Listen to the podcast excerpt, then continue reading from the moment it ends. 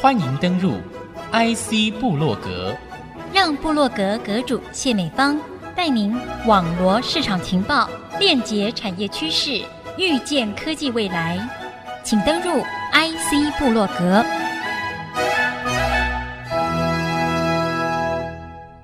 新的一年，欢迎您再度收听 IC 部落格，由 IC 部落格阁主谢美芳带您透过 DIGITIMES 浏览二零二二年冲击产业界重要的大事。首先要看的是俄乌战事爆发，时至今日演变成为长期的抗战，战火冲击全球供应链，不仅原物料涨势凶猛，也直接影响欧洲能源的供给。如何避免过度仰赖单一国家的能源供给，也成为欧盟未来的发展课题。战事连带造成高通膨，终端产品消费需求疲软，影响厂商拉货力道，不止面板、显示器和手机业者叫苦连天。半导体大厂也难逃影响，荷兰 ASML 和其他半导体设备厂都示警，交期延长十八个月到二十四个月。疫情导致晶片短缺，又撞上了战争，可能得等到二零二四年才见得到复苏的曙光。欧洲加速推动绿能和电动车发展，实施氢能源替代计划。三星电子等也积极和原物料业者合作，发展稀有气体本土化。地缘政治风险之下，在地生产已经成为趋势。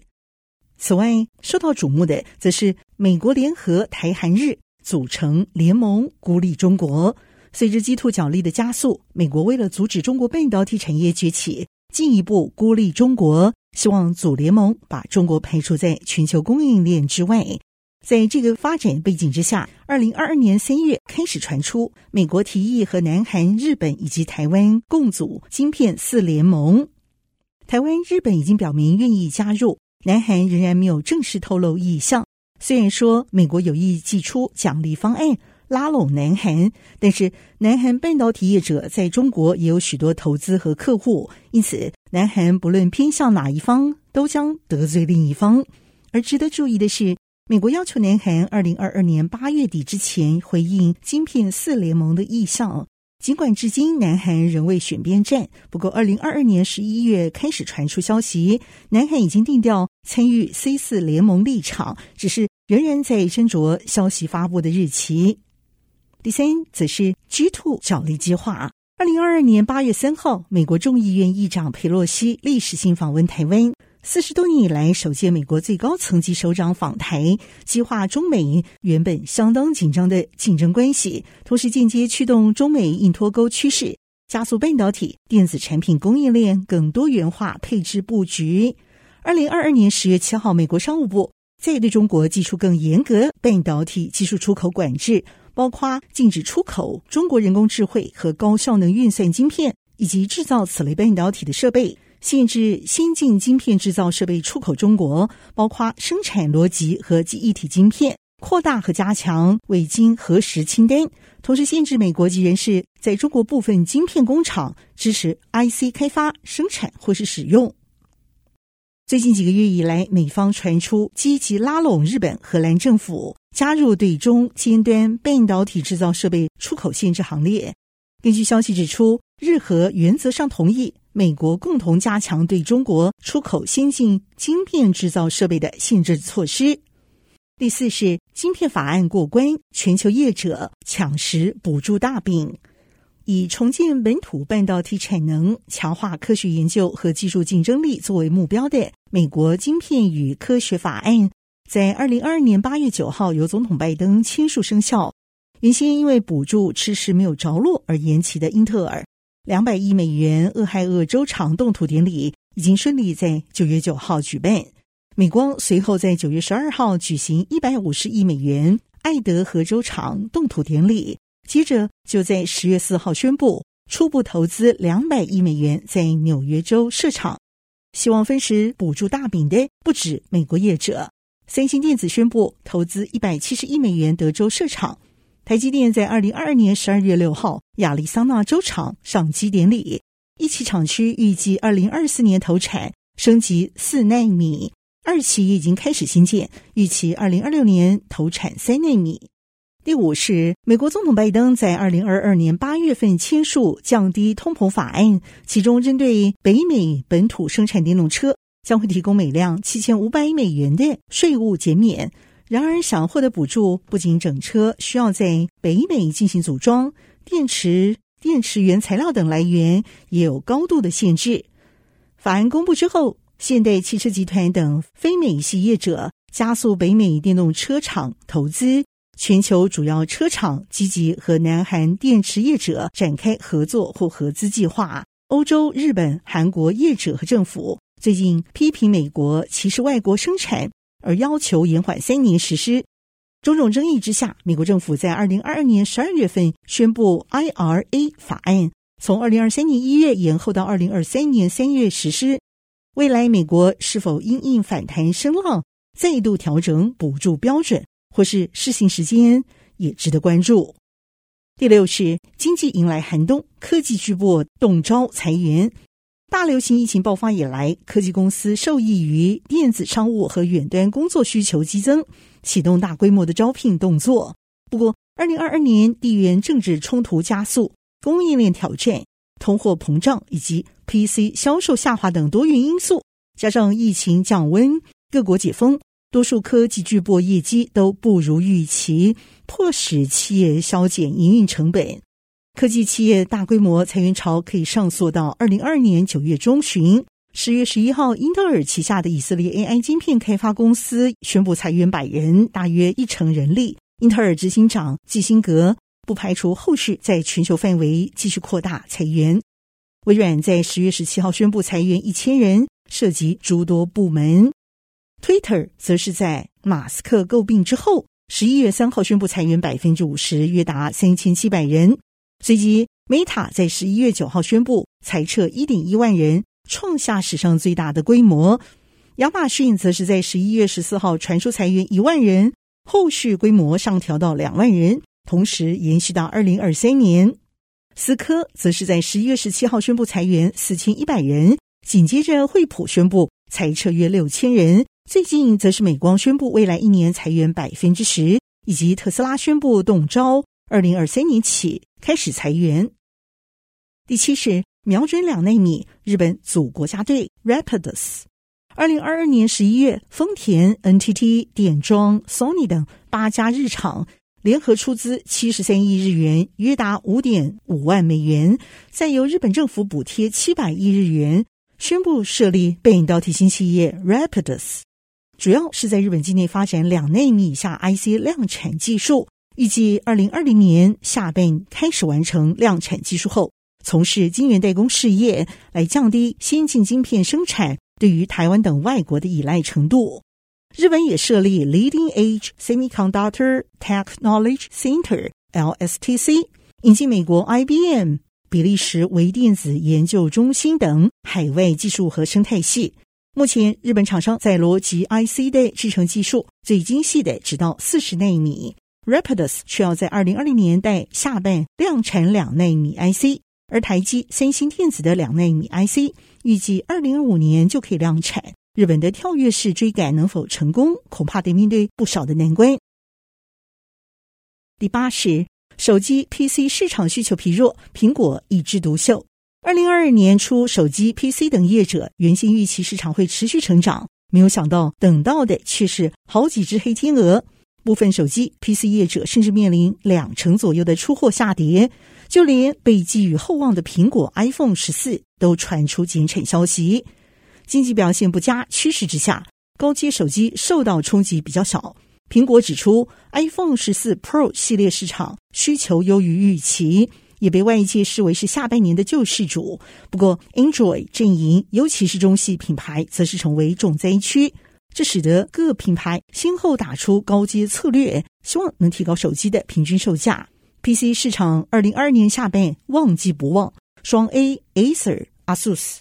DHL、Dell、HP 纷纷下修二零二二年出货目标。二零二一年疫情为 PC 市场带来的红利已经消退。如今，个人消费市场疲弱，商用、教育市场需求放慢。不过，苹果 MacBook 仍然持续成长。和英特尔分手，采用自研处理器之后，营收蒸蒸日上。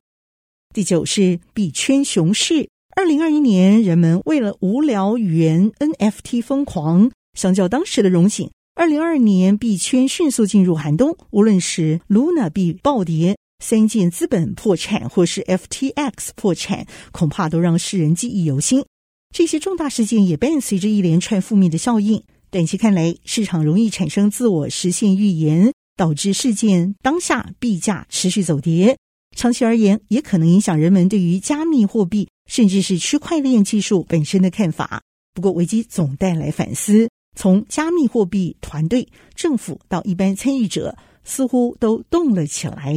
政府意识到加密货币的影响力，思考监管机制；相关企业或是团队为了增加用户的信心，也提出更多自律方案。一般投资人则是更愿意做功课，由自己管理加密货币资产。第十，则是中国严格清零政策，苹果供应链加速外移。从二零二零年疫情爆发之后。中国政府便开始实施严格清零政策，尽管早期取得良好的成效，不过进入二零二二年之后，对于传播力更强的奥密克戎变异株效果有限，而且长期封控衍生的民生经济挑战也逐渐引发民众不满的情绪。二零二二年六月之后，中国大多数地区改为实施动态清零。十一月二十四号，源自新疆乌鲁木齐的群众抗议活动。迅速蔓延到了北京、上海等大城市，学生和民众手举白纸声援乌鲁木齐居民，也呼吁结束动态清零政策。中国国务院十二月七号大幅松绑之前的动态清零政策，长期封控措施已经重重打击中国经济，特别是制造业领域。苹果供应链也受到了影响，红海郑州厂出现数百名员工连夜逃跑，甚至后续还爆发冲突事件。而缺工导致的产能萎缩，让全球各地年底销售旺季新款 iPhone 大缺货，迫使苹果要求供应商要加速把产能迁往其他地区，特别是越南、印度，包括鸿海、和硕、伟创、中国立讯精密、歌尔股份、比亚迪电子等，都将在印度、越南扩大投资，同时增设产线。以上是二零二二年重大的产业消息。我们先休息片刻，稍后再回到 IC 部落格下半段，继续关心地方科技消息。稍后回到 IC 部落格，欢迎您再度回到 IC 部落格，送旧迎新，带您一起来回顾地方有哪些消息。工研院最近和荷兰联手宣布，投入拥有更高输出功率性能、功率密度高的卫星通信系统开发，将能提供高速低杂讯元件在低轨卫星通讯供应链中站稳关键模组地位，来树立国际链接通讯的里程碑。地光所所长张世杰说：“根据 IDC 统计，二零二三年全球五 G 行动基础设备市场规模会达到三百六十八亿美元，年成长率达百分之二十三点五。而随着 AI 带动智慧城市、车联网以及工业物联网应用的普及。”包括了 B5G 卫星通讯、低轨道卫星地面接收站、毫米波通讯等卫星通讯领域装备竞赛，可以说是在国际之间如火如荼展开。因此，封装天线异质整合也已经成为加速通讯技术创新和刺激市场规模的显学。供应链因此也将相关的基础作为整合平台角色，预计将为新一代通讯带来更多的可能性。此外，由国内的和融科技开发完成的台湾第一套加速器硼中子捕获癌症治疗，也就是 ABBNCT 系统，最近也已经完成了治疗基地主体结构，同时完成封顶仪式，预计二零二三年上半年展开试运转。县长杨文科也对此推崇，这是产官学研合作最典范的案例。预计二零二三年中医大新竹附一开始试用，未来渴望持续造福民众，行销全球。看得到我们新竹地区的研发能量的蓬勃的发展，而且这个机器能够对我们癌症的治疗是很大的功效，是低成本高效率的一个治疗的仪器。其实，整套 ABBNCT 系统是包括了中子照射、治疗计划以及治疗剂量及时监控。其中，中子源靶、中子束调整器、治疗计划系统、治疗控制系统都采和荣自行开发的核心技术，将会提供稳定而品质良好的中子射源来进行临床治疗。期许未来也能改善癌症病人生活的品质，提供有温度的治疗方案，来延续生命进程。和荣科技其实今年才刚以加速器硼中子捕获癌症治疗系统获颁二零二二年国家新创奖、企业新创奖，也希望未来继续向全球各国展现台湾的精准医疗成果，同时和国际接轨，为 BNCT 这个新兴治疗癌症技术做出更接地气的贡献。国内的视觉电子欧特明。虽然十年前成立，不过也已经提早部署研发生产先进驾驶辅助系统 ADAS、视觉 AI 感知产品、自驾和高阶相机模组等产品。最近则是和鸿华 MIH 联盟展开合作，以企业所擅长的视觉 AI 和车用系统整合，为华鸿 MIH 联盟提供技术。同时聚焦 Level Two Plus 等级的自动驾驶系统，要透过更深度的软硬整合，让未来车辆可以轻松辨识各种物体、行人、车道线和可行驶区域。总经理吴锡庆表示，该公司团队涵盖光学、机构、电子、软体和 AI 人才，以视觉影像开发经验整合相机模组生产技术、Level Two Plus 自驾系统设计和视觉 AI 算法模型设计。运用研发生产一条龙，加速客户实现自驾愿景。二零一七年已经将环景系统导入纳智捷车款，隔年在中国小鹏电动车上实现自动停车。目前则已经透过三大产品线积极抢攻亚洲和欧美市场。乘用车持续和 MIH 联盟策略合作，在商用车上则是已将大型车内轮差侦测警示系统出货欧洲。未来预计在电动大巴智能化上抢攻新商机。公司的目标就是让这个 EV Bus 可以变成一个智能的 EV Bus，我们叫 Smart EV Bus。那我们现在跟蛮多的这个电动大巴的车厂现在都在 engage，在谈合作。我们的产品预计在明年第一季会做展示，明年第二季应该就开始可以量产。那这边已经有一些大巴的车厂已经在 engage。而在一自驾特殊领域相机模组，目前已经打入欧美市场。特殊领域相机模组则已成功开发工业用深度相机，将可以运用在无人物流车、无人叉车这一类型自驾移动载具上。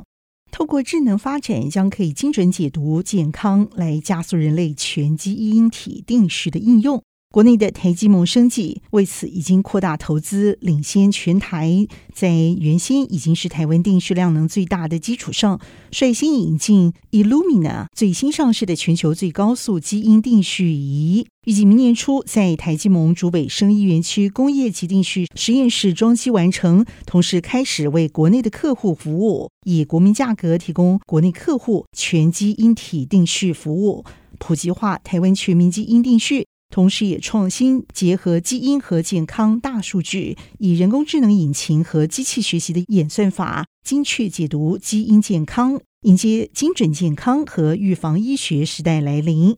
行销总监陈世慧表示。台积盟生技是以台湾基因产业联盟推动精准医疗服务，携手扩展国际市场，实现亚太生医矽谷作为发展标的，投入包括人体的遗传、癌症、感染症和复杂疾病诊断、理解以及疾病治疗。这次引进全基因体定序服务之后，将以人工智能引擎和机器学习演算法，精确解读基因健康。除了遗传性疾病基因健康解读之外，也将针对慢性疾病和复杂疾病，创新结合基因和健康大数据，运用多基因风险分数模型来精确预测出健康风险，协助医院民众普及全民精准预防和健康管理。而目前相关技术也已经获得英国国民健康署采用，联手合作。得到不错的成效。第一个做的就是那个英国的鉴宝署，然后呢，他们在英国呢做了十万人的全基因体的定序，那他们就有这样子的资料跟疾病的资料库，就是由英国鉴宝那边来给付。那呃，未来的话呢，就是他们的目标就是说，未来英国小孩子出生，每个人都去做全基因体的定序，可以去预测说，哦，他未来找到某一些变异，那他可能会导致什么疾病，他事先做这个预防，就是一个预防医学的概念，免得未来的健保支出更大。已经在英国做的。针对国内论文门事件影响政治人物生涯发展，国内清华大学教授周柔辉表示，这些迹象显示学位论文有问题，不只是政治人物。他认为需要全盘进行检讨的，不会是只有学生，而是教授、系所和学校整体环境。他以台大日前所提出的修改办法、博士及硕士学位考试规则，特别是学位论文学术伦理及原创性比对声明书内容，将再一次把责任往学生身上推，而没有真正面对问题。中医大新竹附一四周年院庆主题定调：智慧医疗，优质服务。新竹县长杨文科和中医大及医疗体系董事长蔡长海等同贺中医大协助提升新竹县医疗服务量能，照顾更多民众。陈志亮陈院长他带领的团队打造，把这个医院打造成区域医院，希望是往医学中心进军。一流的都市一定有一流的医学中心。中国医药大学新竹附设医院董事会一定会全力支持新竹附设医院，给新竹附设医院。最好的医疗设备、人才、各方面设施，让我们提供给新竹乡亲最好的医疗照护服务。县长杨文科说，过去院长陈自亮带领之下，陆续引进智慧医疗设备，持续提升医疗服务量能。从四年前的总床数一百五十床，到目前增加到四百九十九床。陈思亮则是宣布，中医大新竹附一引进新一代 ROSA 导航机器人，这是一种由骨科医师来执行全人工膝关节置换的手术。医师吴立伟也动刀为北台湾使用 ROSA 机器手臂辅助膝关节装置的首宗案例。在机器人辅助之下，还可以以平均不到零点一公分的误差完成手术。在北台湾，我们医院是第一个，当南台湾、中台湾都有，总院都有在做。那我们北台湾是第一个开始做的。以上就是今天的 IC 部落格，我是谢米芳，我们下次见。